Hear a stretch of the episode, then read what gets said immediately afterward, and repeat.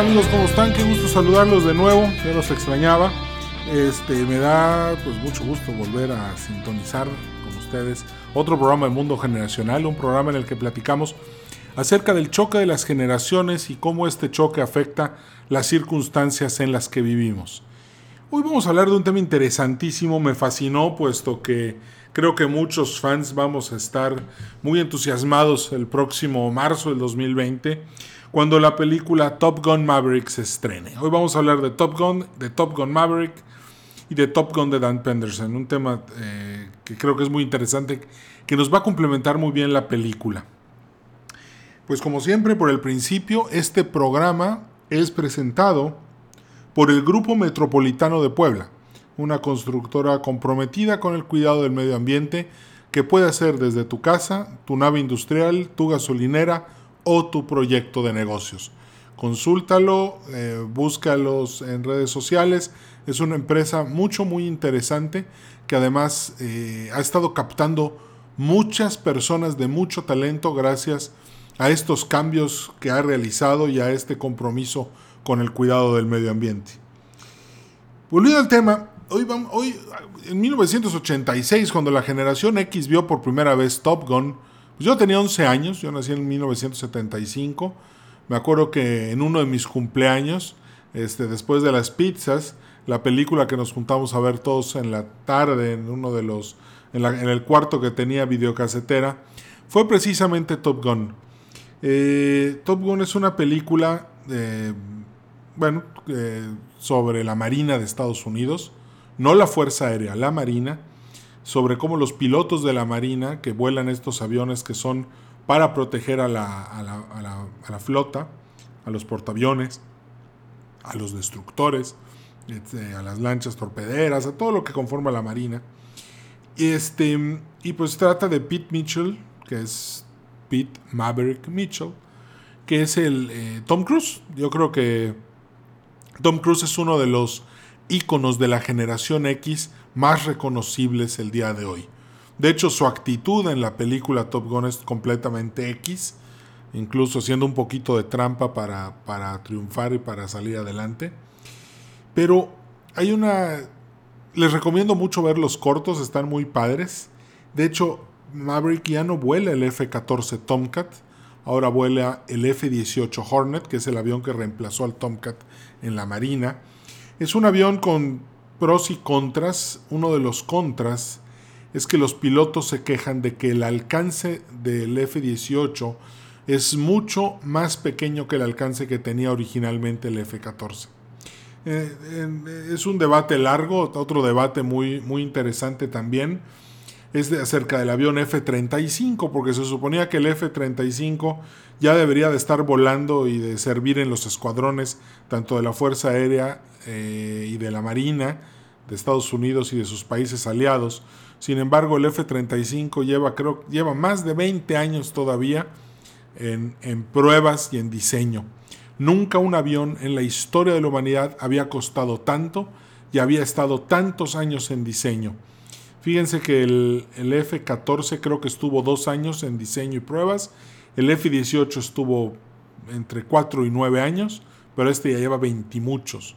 De hecho, este, dicen que el primer papel del F-35 se hizo en 1992. O sea que estamos hablando de casi 30 años de que este avión aún no entra en fase funcional. Y mientras tanto, pues retiraron el F-14. Pero bueno. En esta película, cuando vean los cortos, van a ver este, pues toda la generación X de vuelta, ¿no? Para ubicarnos, la generación X en México son los nacidos entre 1960 y 1983. En Estados Unidos es de 1960 a 1982. Entonces, eh, algo muy interesante es que en los cortos me, me llama mucho la atención uno de los admirales, de los ah, eh, de los almirantes, le dice a, a, Maverick, Maverick, los de tu escuela ya están por acabarse, este, ya no tienes mucho futuro en este proyecto. Y Maverick dice, bueno, sí, probablemente nos estemos acabando, pero definitivamente hoy no nos vamos a acabar. Creo que esta frase ejemplifica mucho la esencia de lo que es la generación X. Muchos ya nos quieren ver este, retirados y jubilados. Eh, muchos dicen que es la peor generación que ha habido en la historia del mundo moderno en México, en Estados Unidos. Sin embargo, la generación X tiene muchas cosas todavía muy buenas que dar. Somos la generación más pragmática de todas y somos la única generación que es capaz de sacar en lo individual el trabajo que hay que hacer para que esta mala economía en la que vivimos funcione. Y no es nada más la mala economía, también son las malas instituciones y todo lo que todo. Parece que nada funciona. Y lo único que funciona es lo que hacemos nosotros, lo hacemos solos y lo hacemos bien. Entonces por eso hay que tener cuidado de cómo tratas a la generación X.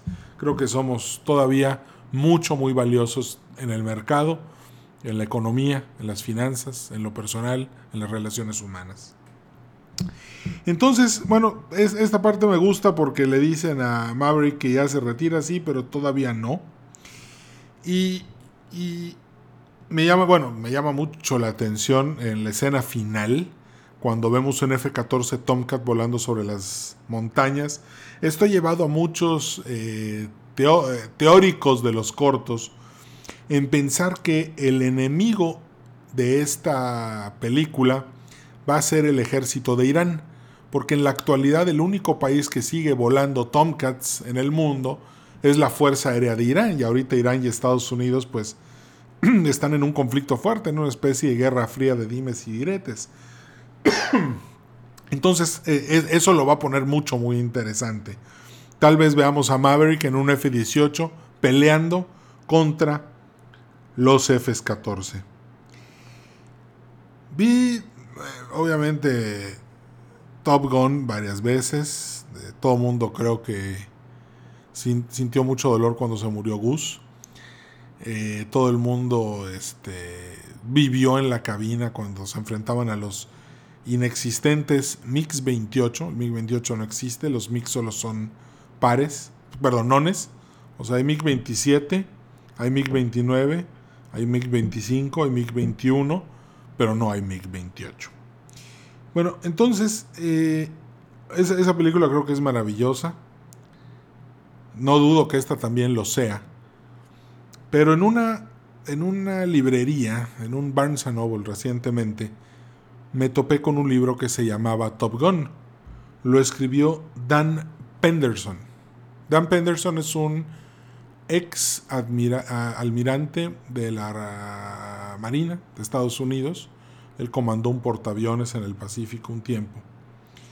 Y me llamó mucho la atención porque en la portada de este libro no venía eh, la, foto de un F-14, de un Tomcat, sino que venía la figura del avión F-4, el Phantom.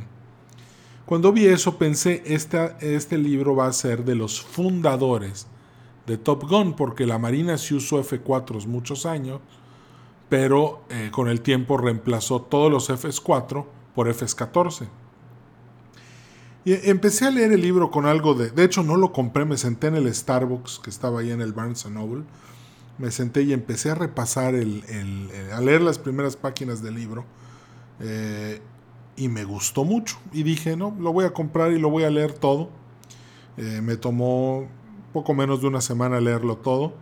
Pero es un libro increíble. Es un libro que me cambió totalmente la perspectiva de las películas, la guerra de Vietnam y cómo se desarrolla una escuela de excelencia y una escuela que tiene institucionalidad. Eso fue algo que, me llamó mucho la atención. Conforme fui leyendo el libro me fui dando cuenta que todos los que están involucrados en la toma de decisiones de cómo hacer Top Gun, en realidad es gente con experiencia, pero al final común y cualquiera.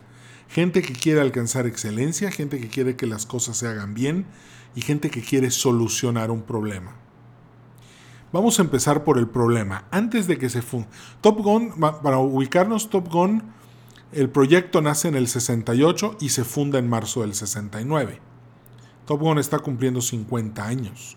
Tal vez por eso están haciendo ahorita la película, para celebrar el 50 aniversario de, de la escuela. Y lo primero que me llama la atención es que todo empieza en Vietnam. Vietnam, vamos a hablar un poquito de Vietnam. Para, para Vietnam fue una guerra, un, producto de la Guerra Fría, eh, una guerra muy grande, duró, le dicen la guerra de los 10.000 días, duró muchísimos años. Acabó oficialmente en el 75 con la retirada de, todo el equipo y todos los ciudadanos americanos este, después de la invasión de Vietnam del Norte por Laos y Camboya. Pero el conflicto de Vietnam es un foco rojo más en donde se enfrentan China y Rusia en contra de Estados Unidos en un territorio que era el de Vietnam. Vietnam, eh, Kennedy en un principio quería salirse por completo, eh, McNamara incluso, el, McNamara es el secretario de defensa de Estados Unidos en los 60 fue secretario de defensa con Kennedy y fue secretario de defensa con Lyndon B. Johnson. Eh, después gana Nixon la elección, ya no quedan los demócratas y él ya renuncia. De hecho, renunció un poco antes. Johnson eh, aparentemente le pidió su renuncia un tiempo antes del, del cambio de gobierno. Pero aquí lo interesante es que Kennedy se quería salir, matan a Kennedy, Johnson cambia la dirección y se mete a fondo a la guerra de Vietnam. Un dato choqueante. La guerra de Vietnam inició por los atentados que hicieron lanchas de North Vietnam en contra de barcos americanos en el Golfo de Tonkin. Lo curioso es que incluso McNamara recientemente reconoció que esos, esos atentados no existieron. O sea, toda la guerra de Vietnam sucedió por temas que en realidad no sucedieron. Que no existe el, el, evento del Golfo de Tonkin cuando sucede, que la verdad fue algo muy, muy choqueante fue casi casi un atentado terrorista, pero en realidad no existió. Las lanchas torpederas de Vietnam del Norte nunca dispararon ni torpedos ni salvas en contra de los barcos americanos. Entonces, esto es un dato fuerte. Eh, sabiendo que eso no sucedió, ocurrió toda la guerra de Vietnam. En la guerra de Vietnam murieron alrededor de 53 mil soldados americanos y murieron alrededor de 2 millones de vietnamitas. Se perdieron 3.000 helicópteros Bell e hicieron prisioneros como a 600 pilotos de Estados Unidos. Estados Unidos, para ganar una guerra, siempre ha necesitado controlar el aire.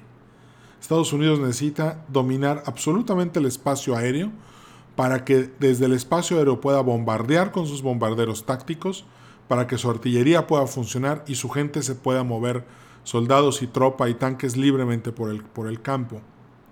En la guerra de Vietnam nunca lograron la total supremacía aérea. ¿Por qué? Primero que nada, el presupuesto. Los diputados de Estados Unidos buscando ahorrarse una lanita, al F4 le quitaron las metralletas y le dejaron únicamente misiles este, que eran capaces de encontrar eh, blancos a distancia. Entonces los pilotos, según el manual, lo único que tenían que hacer era volar, detectar a los aviones enemigos y dispararles. Esa era la, doctrina aérea en Vietnam. Ojo, en Corea, en la Segunda Guerra Mundial, en la Primera Guerra Mundial, nunca fue así. Estados Unidos a sus pilotos los enseñaba a pelear, el famoso dogfight en el que los aviones tienen que girar, maniobrar, colocarse detrás del enemigo y derribarlo. Entonces cuando empiezan los choques con los mix de 17, 19, 21, empiezan a ver que esta estrategia no funciona. Y cuando los aviones empezaban a entrar en vueltas para ver quién alcanzaba la parte de atrás de quién para poder dispararle, los F-4 no tenían metralletas, entonces no podían defenderse en corto. Y otro problema era que los pilotos disparaban los misiles que supuestamente solitos iban a encontrar a los aviones enemigos y resultó que ni uno funcionaba. Entonces de repente los pilotos se vieron abandonados en máquinas supuestamente súper tecnológicas que eran completamente incapaces de hacerle frente a los súper maniobrables y rápidos y con metralleta MiGs. La, uno de los problemas que surge de esto fue, fue la razón, ¿no? la proporción. La Fuerza Aérea, o sea, por cada 1.7 aviones vietnamitas que se derribaban, la Marina y el Ejército y la Fuerza Aérea perdían un avión. O sea, ni siquiera era 1 a 2, era 1 a 1.7. La situación era crítica, porque no se podía ganar la guerra, puesto que no se conseguía la supremacía total.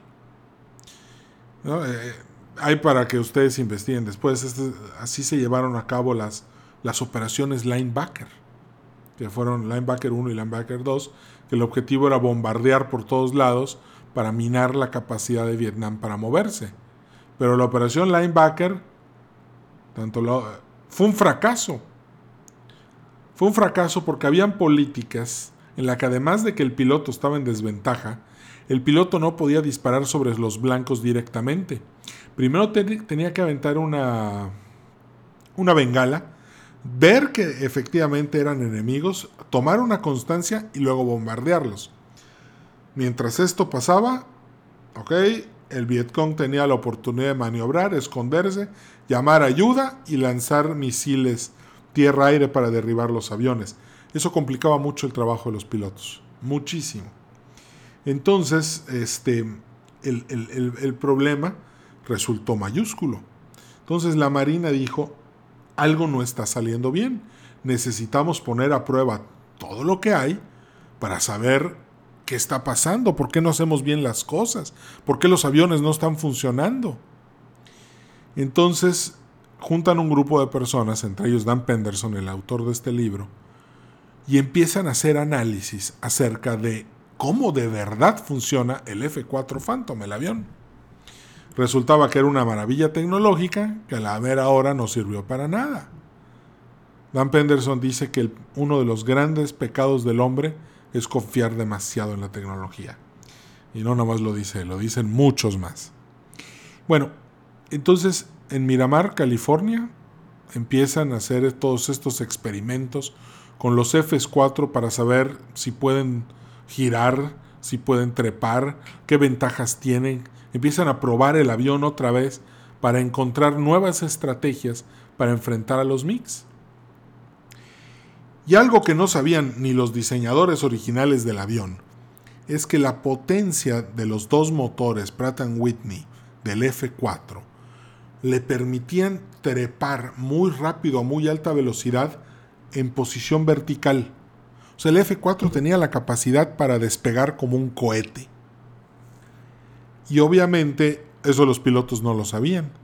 Entonces lo que fueron creando fue una estrategia en la cual los pilotos despegaban, cuando veían al enemigo, en lugar de entrar a una batalla de vueltas horizontales, le pegaban al afterburner, o sea, al motor a todo lo que daba, lo ponían en posición vertical, ascendían todo lo que podían, hasta que el avión ya no diera más Entraban entonces en un pequeño desplome, daban la vuelta, empezaban a bajar. Y cuando empezaban a bajar y veían todo el panorama claramente, empezaban a disparar los misiles aire a aire para derribar a los, a los MiGs. Y resultó que esta estrategia fue un gran éxito.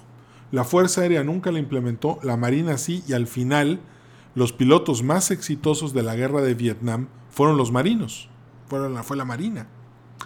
Otro detalle muy interesante que Dan Penderson cuenta que yo la verdad no sabía es que un día le llegó un, requerimiento para presentarse en el Área 51. El Área 51, pues todos la hemos escuchado, ¿no? Que si hay ovnis, que si ahí operaron al marciano, que si ahí le hicieron la... ¿Cómo se dice? Le hicieron una autopsia ahí a un alien que había chocado en un... Bueno, hay miles de, teorías del, del Área 51 pero dice que lo citaron en el área 51 fue, estamos hablando de principios de los 70. Y una vez que estuvo ahí, se dio cuenta de que era verdaderamente el Área 51. El Área 51 es un lugar en donde los mix que se habían robado o desertado, ahí se escondían. Entonces lo que, lo que se hacía en el Área 51 era que todos los mix que, de pilotos desertores, de, que se habían robado o que habían comprado en el mercado negro, todos esos mix ahí estaban estacionados, ahí estaba el mecánico cuidándolos y se permitía que los pilotos con más eh, alcance top secret los volaran para poder descubrir fortalezas y debilidades. Entonces, cuando los fundadores de Top Gun van a Área 51 y empiezan a volar los MiGs, empiezan a descubrir todos los problemas que tenían los MiGs. Ellos veían los MiGs como unos aviones perfectos, muy bien hechos. Sin embargo, ya que los empezaron a volar, empezaron a darse cuenta que eran aviones que tenían muchas fallas. El detalle era que sus pilotos conocían muy bien esas fallas y sabían no meterse en ese espacio para no tener problemas en contra de los F-4. Entonces, ¿qué pasó? Descubrieron que los MiGs, si aceleraban demasiado, perdían toda la capacidad para maniobrar. Entonces, eso eso les dio la conclusión de que cuando una pelea se ponía muy mal, escapar no era tan peligroso, porque si, si te escapabas con una maniobra acelerando, el MiG iba a tener que acelerar y iba a perder la capacidad de maniobra. Otro punto muy interesante del Área 51 es que descubrieron que los MiGs no podían trepar de manera horizontal. O sea, los motores no daban para tanto. Entonces descubren que el MiG no puede trepar de manera vertical y resulta que el F4 es el mejor avión que hay para trepar horizontalmente, perdón, verticalmente. Entonces no puede, que, puede subir como cohete. Entonces dicen, ah, entonces vamos a empezar a utilizar esto todo el tiempo. Le llaman la estrategia del huevo, porque un avión se quedaba cubriendo horizontalmente, el otro subía y cuando iba de bajada agarraba a los MiGs completamente descubiertos de arriba para abajo, disparaba los misiles, que ya estaban mejor hechos, y empezaban a reventar. Esto permitió que muchos pilotos eh, de, la Marina se, empezaran a convertir en, en, aces, ¿no? en aces, magníficos pilotos, derribando muchos aviones, y ellos fueron los que de verdad hicieron el cambio en la, en la guerra de Vietnam. Ellos fueron los que permitieron que Estados Unidos recobrar algo del espacio aéreo. Al final la guerra se perdió como parte de...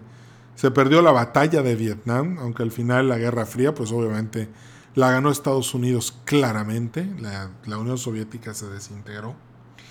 Y aquí hay otro punto que me llama la atención. Obviamente entiendo los diputados, siempre tienen que cortar todos los costos posibles.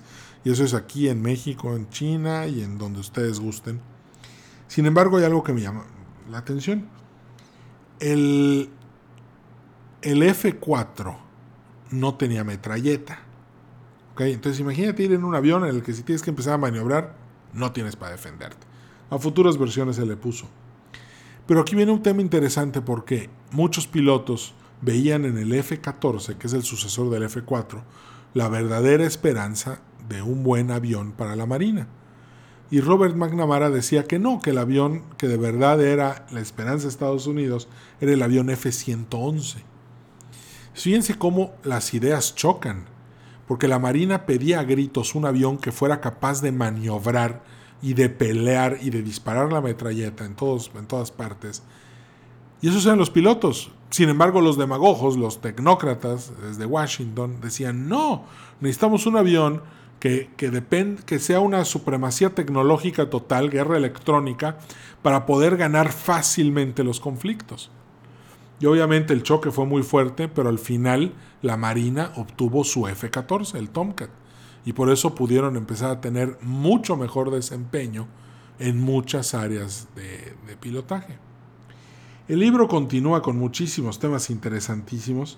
Por ejemplo, cuando los israelíes llegaron a estudiar a Top Gun, aprendieron las mejores maniobras que habían con el F4 y las usaron después en, la guerra, en la del Yom Kippur, y, los británicos que los pilotos británicos decían que se emborrachaban una, hora, una noche antes de volar y volaban como si no hubieran tomado nada.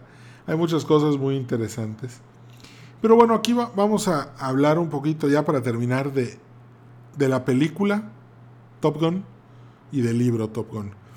En la película, Pete eh, Maverick, Pete Michaels, Iceman, Goose, Wolfman, todos esos personajes son personajes a los que se les da mucho realce. O sea, ellos son más que la escuela, son unos pilotos brillantes. Sin embargo, en la realidad no es así. En la realidad, en Top Gun no hay egos. Y nadie puede ser un, una bala solitaria triunfando solo. Todo es en equipo, todo es en humildad, todo es en un trabajo en conjunto. Entonces, en realidad, la película no es como es la realidad. De hecho, Dan Penderson dice que a un tipo como Maverick, el sistema lo hubiera aplastado por completo. Y sí, ¿por qué? Porque en la realidad, para que las cosas funcionen, hay que renunciar al individualismo y agarrar una postura mucho más individual, que es precisamente lo contrario a lo que nos dice la película. Pero aquí viene una teoría. Dicen que esa película que se hizo en 1986, en plena Guerra Fría, era una estrategia propagandística para asustar a los pilotos de China y Rusia, que vieran a los pilotos de Estados Unidos, en lugar de verlos como una masa de hombres institucionales, verlos como cowboys del, del, aire, capaces de lograr cualquier cosa fácilmente. Y sí, efectivamente, este, dicen que fue una guerra psicológica. Eh, la película contra, contra los rusos y contra los, contra los chinos y contra cualquier enemigo de Estados Unidos. En fin, digo, la película este, vale la pena. El libro se los recomiendo mucho. El autor es Dan Penderson. Y pues no dudo que igual la película que va a estrenarse en el 2020 sea maravillosa. Bueno, pues ya hemos platicado de Top Gun, de la escuela, de las diferencias entre la película y el libro, pero nada más un detalle más. ¿Qué es mejor en una universidad o en una escuela? ¿Que los individuos estén al servicio de la institución o que la institución esté al servicio de los individuos? ¿Qué es mejor? ¿Qué va a llevar a una, a una escuela a alcanzar la excelencia? ¿Cuál de estas dos doctrinas? Si tienes una respuesta y tienes un porqué, me encantaría escucharlo. Mándame tu respuesta a edwin.edwincarcano.com y creo que va a dar un tema para mucha plática y muchas horas de entretenimiento y análisis. Pues eh, me despido, me da muchísimo gusto haberte saludado como siempre. Gracias por haber sintonizado Mundo Generacional. Si puedes seguirme en mis redes, Twitter e Instagram, arroba ecarcano G. ¿De acuerdo? Muy bien, pues muchas gracias. Espero que hayas disfrutado el, el programa. No te pierdas la película, se estrena en el 2020. Y pues hoy es martes. Te deseo un buen inicio de semana, que todo salga muy bien, éxito. Te mando un abrazo. Chao.